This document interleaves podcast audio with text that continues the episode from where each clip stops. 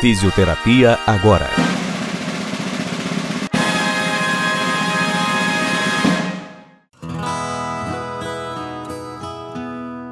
Conhecimentos e formas de trabalho que caracterizariam a fisioterapia apareceram na metade do século XIX na Europa.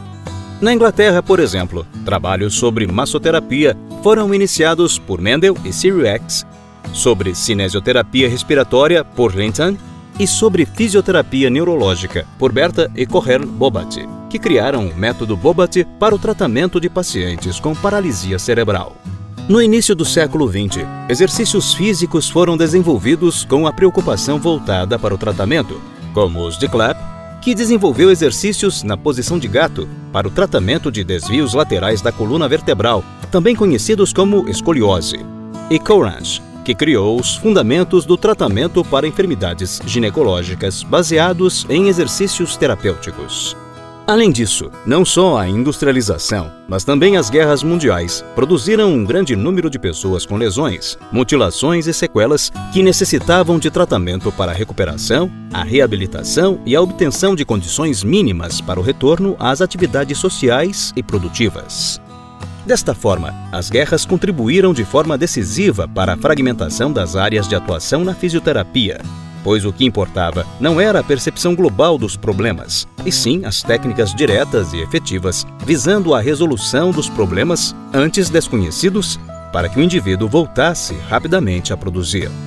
Acredita-se também que a poliomielite ou paralisia infantil influenciou fortemente o desenvolvimento da fisioterapia e de suas técnicas em grande parte do mundo. A primeira grande epidemia de poliomielite nos Estados Unidos ocorreu em 1916, levando a milhares de mortes. O presidente norte-americano Franklin Roosevelt contraiu a poliomielite em 1921 e criou a Fundação Nacional para a Paralisia Infantil que investiu mais de um milhão de dólares para o avanço da fisioterapia como forma de tratamento.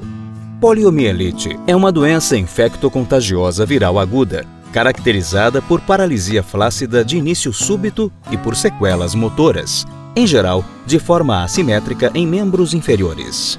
Escolas de cinesioterapia foram criadas a partir de clínicas universitárias e as especializações de tratamento se tornaram convenientes ao sistema existente pelo compromisso implícito com a recuperação da parte afetada, sem se preocupar com as causas que originaram as doenças. Fazendo parte da área da saúde e tendo sofrido oscilações no decorrer da história, a fisioterapia teve os seus recursos quase que exclusivamente direcionados a uma prática de atendimento ao indivíduo doente. O próprio nome, fisioterapia, já evidencia essa atuação terapêutica sob as formas de cinesioterapia, eletroterapia, termoterapia, massoterapia e crioterapia.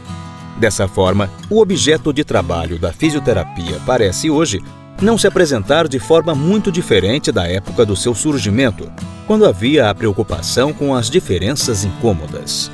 Essa somatória de fatores gerou avanços tecnológicos para muitos campos e atividades, ao mesmo tempo que originou um compromisso com essa concepção do papel do fisioterapeuta.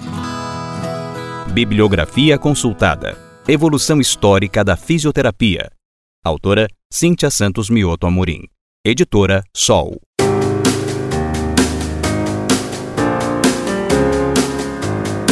Fisioterapia agora.